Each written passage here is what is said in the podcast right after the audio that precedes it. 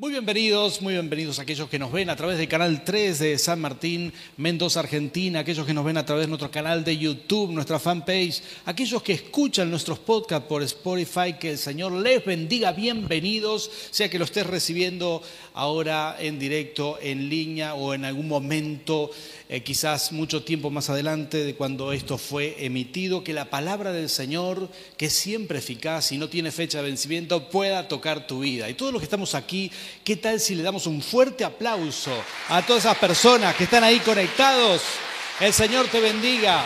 Y ya sabes que si pasás por Mendoza, en plenitud de vida sos muy bienvenido. Que el Señor te bendiga. Muy bien, vamos a compartir la palabra del Señor. ¿Habrá alguien aquí con hambre y sed de la palabra?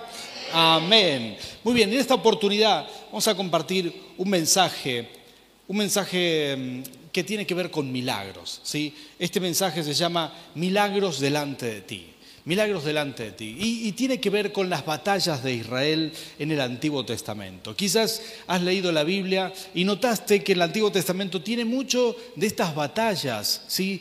Batallas donde Dios interviene para bendecir a sus hijos. Y posiblemente hay una tremenda comparación directa a tu propia vida con esas batallas de Israel, en la intervención de Dios en esas batallas. Quizás muchas personas hoy también liberan sus propias batallas, gente que está luchando por su economía, otros, aún más serio, están luchando por su salud ¿sí? distintas enfermedades, liberan una batalla, otros están luchando por su familia, algún padre está luchando por sus hijos en la droga o, por, o porque están perdidos de alguna manera, hay quienes liberan tremendas batallas y la buena noticia es que así como Dios intervino en las batallas del Antiguo Testamento, también puede intervenir en tu vida para la gloria del Rey. El Señor puede darte milagros de victoria. ¿Cuántos dicen amén a esto? Y hay distintas maneras en las que el Señor se manifiesta. En aquellos tiempos, bueno, el Señor lo hizo de muchas maneras, pero voy a hablar de tres maneras en las cuales Él puede hacer victorias delante de ti, victorias de milagros de victoria para tu vida. Para vos que estás librando alguna batalla personal o quizás tenés algún sueño, ¿sí? estás luchando por eso. Quizás tenés algún anhelo y estás peleando por esto. Para vos que estás desafiado en algo. Yo te quiero compartir esta palabra que me ha hecho mucho bien a mí y estoy seguro que será de bendición para ti. La primera, la primera quizá, la, la primera manera de regalar al Señor estos milagros de victoria, la primera forma es cuando Dios bendice a sus hijos para las batallas. Vas a encontrar esto en las batallas de Israel una y otra vez, pero Él lo hace de distinta manera. La primera manera es cuando Él los bendice para que salgan a la guerra. Los bendice y les dice, vayan, peleen, yo estoy con ustedes. La primera batalla del pueblo de Israel, por así decirlo, cuando recién comienza a ser pueblo, la tuvo Abraham, ¿sí? Cuando tenía sus criados, su gente. Dice que tenía en su casa 318, de 318 personas que podían tomar armas. Y cuando su sobrino Lot fue capturado por el enemigo, dice la palabra del Señor en Génesis 14 que Abraham salió corriendo a defenderlo. ¿Algunos se acuerdan de esta historia? Una historia preciosa. El milagro estuvo en que eran cinco reyes contra Abraham. Cinco reyes con sus ejércitos y Abraham solo tenía 318 hombres. Esto dice así la palabra del Señor. Quiero leerte este versículo. En cuanto Abraham supo que su sobrino estaba cautivo, convocó a 318 hombres adiestrados que habían nacido en su casa y persiguió a los invasores hasta Adán. Dice la palabra del Señor que ese día Dios le dio una gran victoria, recuperó a sus sobrinos, recuperó a su familia, recuperó los bienes de todas las personas, de todo lo que habían perdido el resto de los ciudadanos de Sodoma y Gomorra y se los entregó y se los devolvió, porque Dios estaba con él. Pero esta es una manera que el Señor tiene, una forma de respaldar a sus hijos. ¿Cuántos son hijos de Dios? Quizás estás librando una batalla y a veces el Señor te dice, voy a bendecirte para que pelees. A veces el Señor te dice, te voy a ungir, te voy a bendecir, te doy mi palabra y te va a ir bien. Y el Señor parece ser que no va adelante de Abraham, sino que va detrás y deja que Abraham vaya y que desarrolle esto en sus fuerzas. ¿sí? Es como alguien que hace una oración, dice, consagro esto a ti y voy a trabajar y voy a pelear por esto. Y lucha por eso y sabe que detrás suyo está el Rey de Reyes. Detrás suyo está Papá Dios que te respalda. Esa es una sensación maravillosa porque el miedo se va y podés encarar lo que sea porque sabes que el que te respalda es el más grande del universo. ¿Cuántos dicen amén? Esa es una manera extraordinaria de enfrentar la vida. Así lo hizo Abraham. A veces Dios te dice, yo estoy, contigo, emprende lo que sea que vas a ser bendecido. A veces el Señor te da estas palabras y uno se sorprende y sabes que Dios te bendice. Esas mismas palabras tuvo José en Egipto, todo lo que él emprendía, Dios estaba con él, milagros de respaldo. Y son diferentes a otro tipo de milagros, porque Dios ahí simplemente bendice tus manos. Algunos dicen en los salmos, el Señor adiestra mis manos para la batalla. Es cuando Dios te unge para que algo te salga bien, para que un trabajo te salga bien, para que un emprendimiento prospere cuando el Señor te da su respaldo, no podés fallar. ¿Cuántos dicen amén a eso? Y ahí estaba Abraham, pero Abraham hizo algo maravilloso. Dice que después de devolver todos los bienes a la gente, después de eso, dice que él se encontró con una persona, era Jesús, ¿sí? Ah, era, era un sacerdote diferente, Melquisedec, y dice que le entregó los diezmos de todo. El peligro de la gente que puede en su propia fuerza, o el peligro puede ser que crea que venció en sus fuerzas y no fue en las fuerzas del Señor. ¿sí? Pero Abraham era una persona entregada al Señor. Y acá se nota en este pasaje, cuando él le lleva los diezmos, le dice, Señor, tú me diste esta victoria. Una persona honra al Señor con sus diezmos, está diciéndole, tú me diste esto, gracias Señor.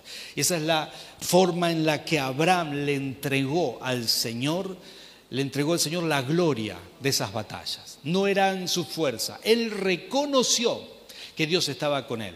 Cuando Dios te haga vencedor, cuando Dios te haga próspero, cuando el Señor te dé victoria en esas oraciones que estás clamando, cuando el Señor haga ese milagro que estás esperando, no te olvides de darle la gloria al Rey. ¿Cuántos dicen amén? La segunda manera de, de trabajar que tiene el Señor en nuestras vidas, también lo vemos en las batallas de Israel. La segunda manera es cuando Dios está en medio de tus batallas. Ya no está detrás, ¿sí? no está respaldándote, sino que está continuamente, está durante tus batallas, está ahí en medio de la batalla, está peleando contigo, Él está poniendo eh, su mano en las tuyas. ¿sí? Ya no sos vos solamente, sino que es la mano de Dios sobre tu mano. Por, por eso las cosas te salen bien. A veces Dios lo quiere hacer así. Es cuando Dios está interviniendo de una forma sobrenatural, lo hace de otra manera. En una oportunidad, Moisés tuvo que luchar contra los amalecitas. Y Josué dijo, Moisés, si vos me bendecís, yo voy, encaro la pelea. Josué era un hombre valiente. Y encaró la pelea. Pero de pronto se dieron cuenta de este detalle precioso que muestran las escrituras. Dice que que cada vez que Moisés, o que cuando Moisés estaba intercediendo y orando, la batalla la ganaba el pueblo de Israel. ¿Cuántos se acuerdan de esta historia? Y cuando Moisés dejaba de interceder y bajaba los brazos, ¿sí? Inmediatamente empezaba a perder. Josué y el pueblo empezaban a retroceder. Entonces se, da cuenta de eso. Dice que le ayuda, le pone una piedra, le sostiene en las manos para que él pueda bendecir esa batalla. Dice esto, dice la palabra del Señor, Éxodo capítulo 17, versículo 11, mientras Moisés mantenía los brazos en alto, la batalla se inclinaba en favor de los israelitas, pero cuando los bajaba, se inclinaba en favor de los amalecitas. Y esto es tremendo, pero así sucedía. Y cuando el pueblo de Israel estaba venciendo, eh, era porque había un hombre, había una persona ahí que estaba intercediendo. Dios no estaba detrás, Dios no le estaba diciendo, vayan, van a vencer, ya ungí sus manos, sino que Él estaba trabajando con ellos. Él esperaba algo distinto, a veces Dios lo hace de esta manera.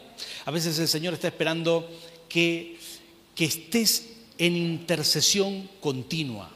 Hay batallas que se logran solamente cuando estás como Moisés, con las manos levantadas, orando y bendiciendo aquello que estás haciendo. Recuerdo una persona que me pidió oración hace un buen tiempo atrás. Me dijo, pastor, me han acusado de algo totalmente injusto en mi trabajo. Se abrió un expediente, va a haber un juicio por esto, va a haber una, una situación, eh, un, juicio, ¿sí? un juicio interno en la institución la donde, donde él si eres servidor público, me dice, van a hacer, creo que es un sumario, van a hacerme, se va a hacer un juicio y van a ver si soy culpable de esto o no. Yo sé que estoy libre de todo, pero le pido oración. Y yo le dije, no, no, no, no solamente yo, vos tenés que orar. Durante todo este proceso, los días que dure, los meses que dure, la semana, los meses, los años, no duró tanto. El Señor te quiere orando e intercediendo, porque hay batallas, hay batallas que vas a pelear con intercesión, hay batallas que Dios no es que te está diciendo, ya te bendije, anda, que tenés la victoria asegurada. Hay batallas que vos percibís que si dejás de orar, parece que todo se da vuelta. ¿Te ha pasado esto? Que si dejás de orar por un minuto, la situación se da vuelta y empezás a perder. Hay situaciones que exigen tu intercesión, exigen tu oración y, y Dios en ese proceso te convierte en un hombre, una mujer de guerra espiritual. No vas a dejar de orar, pero la batalla igualmente está asegurada en la medida que te mantengas trabajando con el Rey de Reyes. ¿Cuántos dicen amén a eso? A veces es así. Y el Señor espera de nosotros que estemos orando, estemos intercediendo, estemos clamando.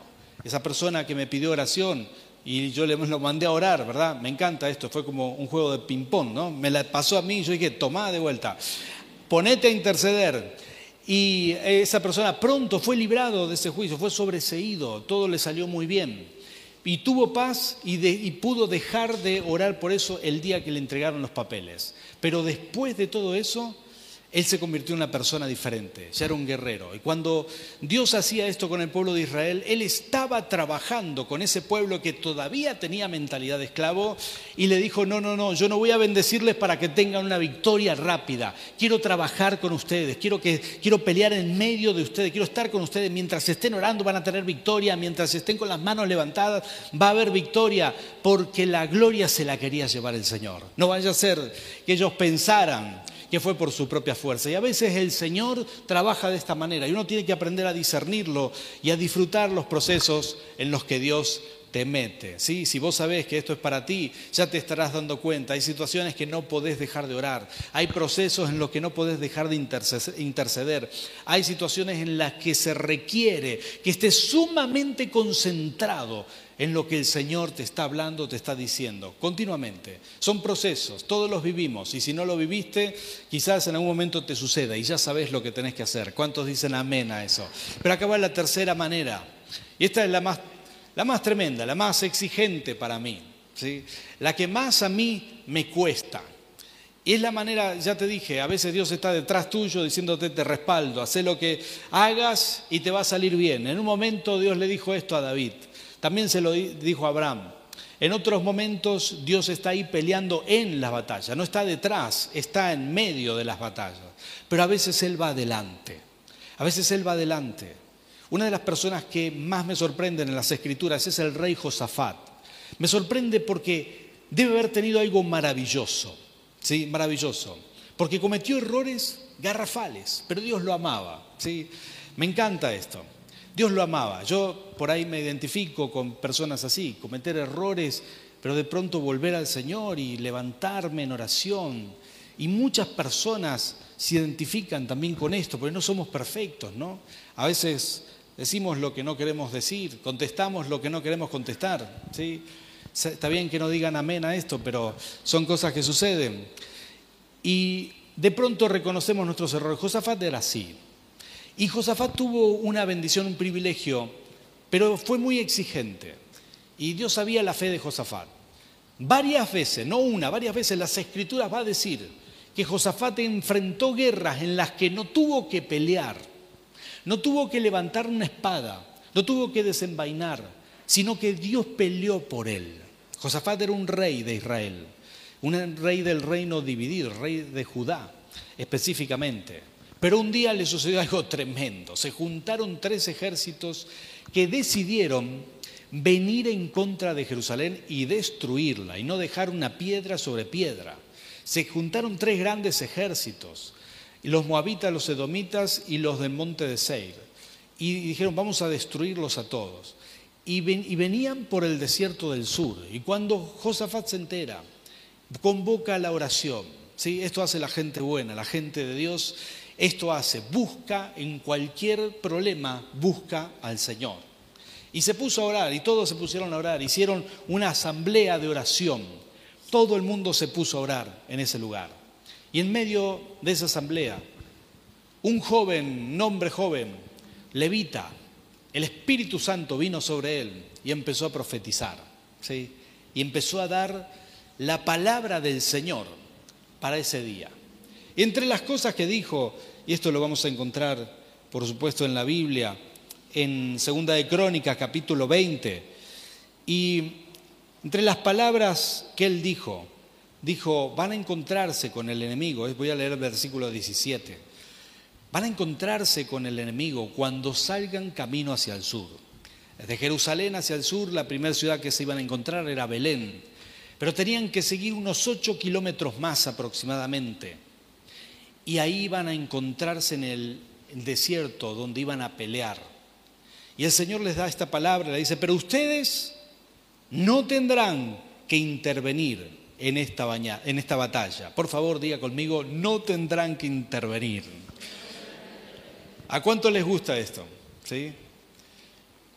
Esto está bueno en principio, pero pará, ¿sí? Dice, Simplemente quédense quietos en sus puestos para que vean la salvación que el Señor les dará. ¿A cuántos les gusta quedarse quieto? ¿Habrá alguien aquí que soporte tal crueldad? ¿Sí? Una de las cosas que peores me pueden hacer a mí es que me digan quédate quieto. Ah, eso sería desastroso. ¿eh? Y mis hijos han sido igual que yo. La tortura para ellos era el rincón cuando eran niños. ¿sí? te portaste mal, un minuto al rincón. Y parecía que lo mandaba a la silla eléctrica. No, papá, no, no, no. El rincón, quedarse quieto para algunas personas es terrible. Y no sé cómo sos vos. Sé que para mi esposa sería, esto sería terrible. Quedarse quieta, no, eso sería terrible, ¿verdad, corazón? ¿Sí? Como nos conocemos, ¿eh? Y yo soy más o menos igual. Y Dios le dice a Josafat, a través de este profeta, quédense quietos. En el caso de Abraham, en el caso de Moisés y Josué, Dios les dice, saquen la espada. Abraham le dice, anda a pelear, ya estás bendecido. A Moisés y a Josué le dice, mientras oren y peleen, voy a estar con ustedes. Pero tenían que pelear en ambos casos. Pero a veces es mucho más difícil quedarse quieto.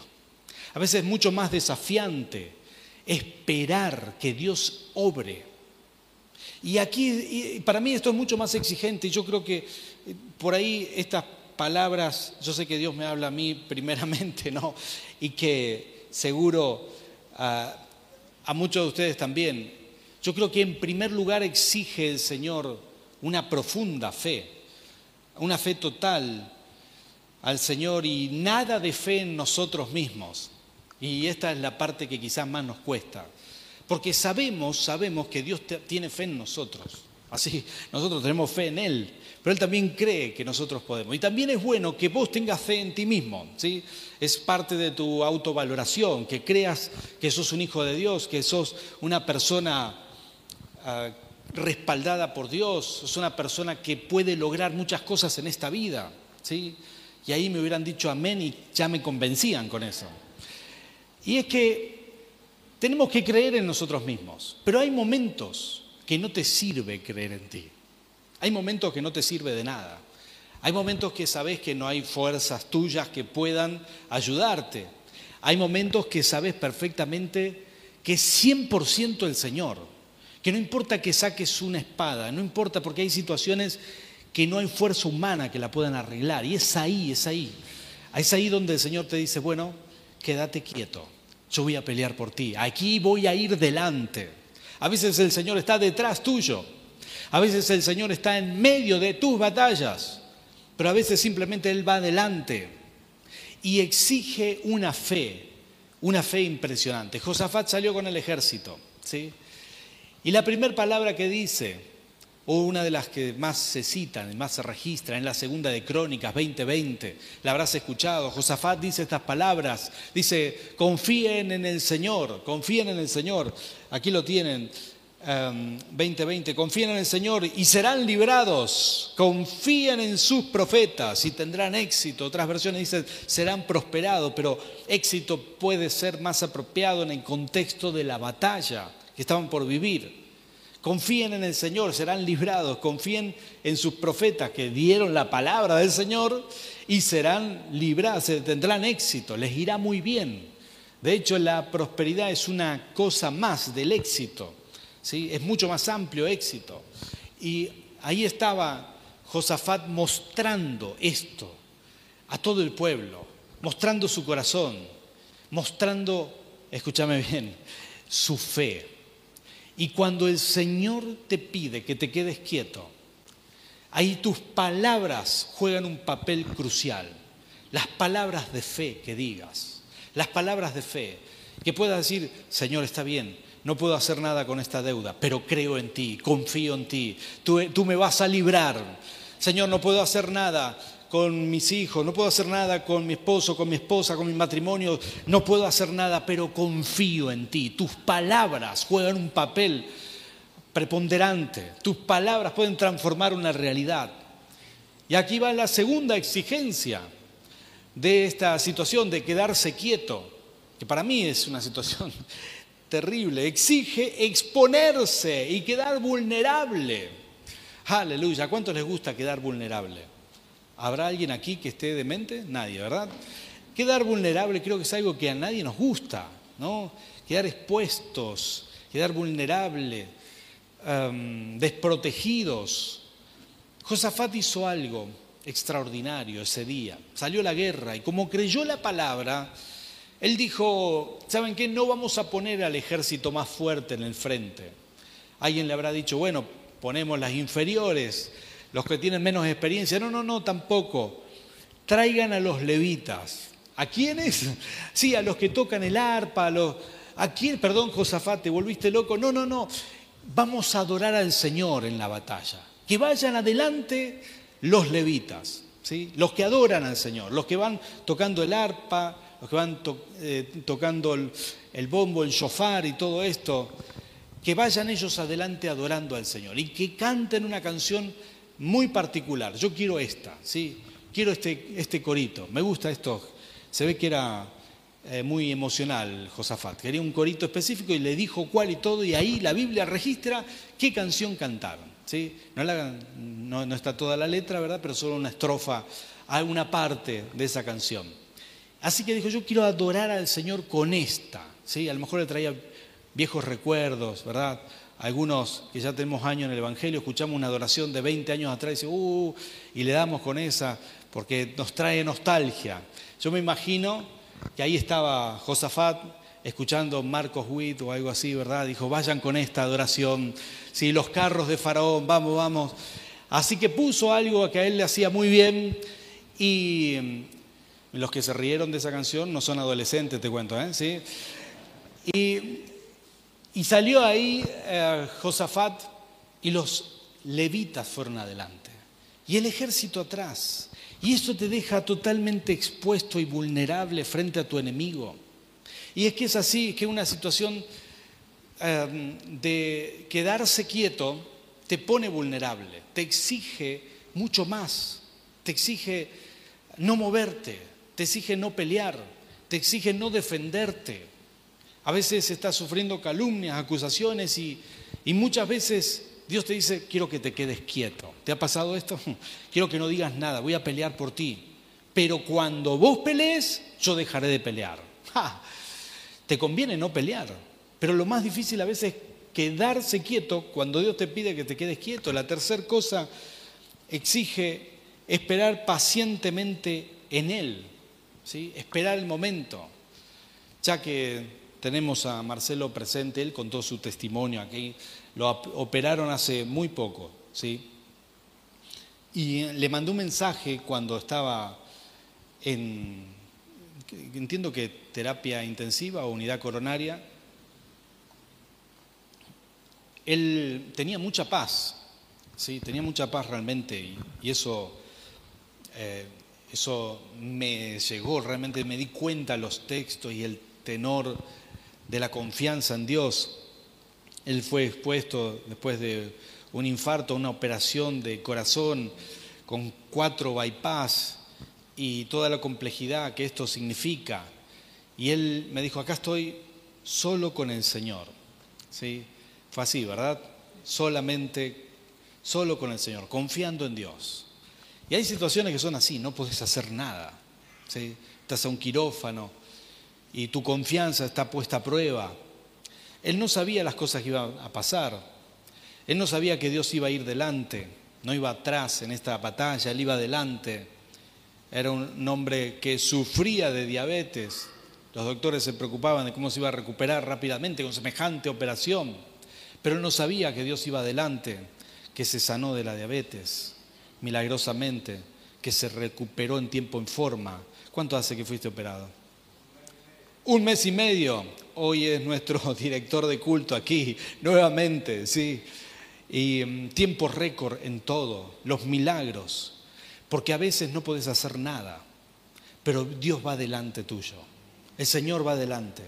Y aquí está nuestra fe. Yo le voy a pedir a los adoradores que pasen por aquí y empecemos a adorar al Señor, porque hoy vamos a orar por milagros en este lugar. Y yo no sé cómo viniste vos hoy aquí, quizás estás pensando que, que Dios no está. No, no, no, vos tenés que discernir solamente esto. Y esta es la oración que vamos a hacer. Tenés que discernir si Dios está atrás, está en medio de tus batallas o Él está adelante. Para mí, personalmente, me encantaría que Dios me dijera como Abraham. Te bendigo y hace vos las cosas, ¿sí? ¿Habrá alguien así como yo aquí? Pero no siempre Dios quiere orar así. Esa es la mala noticia. A veces Dios quiere que intercedas todo el partido, ¿sí? perdón, toda la batalla. ¿sí? Estamos en tiempo de mundial y uno, alguno habrá intercedido todo el partido. ¿eh? Y otros, quizás el Señor simplemente te dice, no, no, voy a pelear por ti. Vos quedate quieto, yo voy a pelear por ti.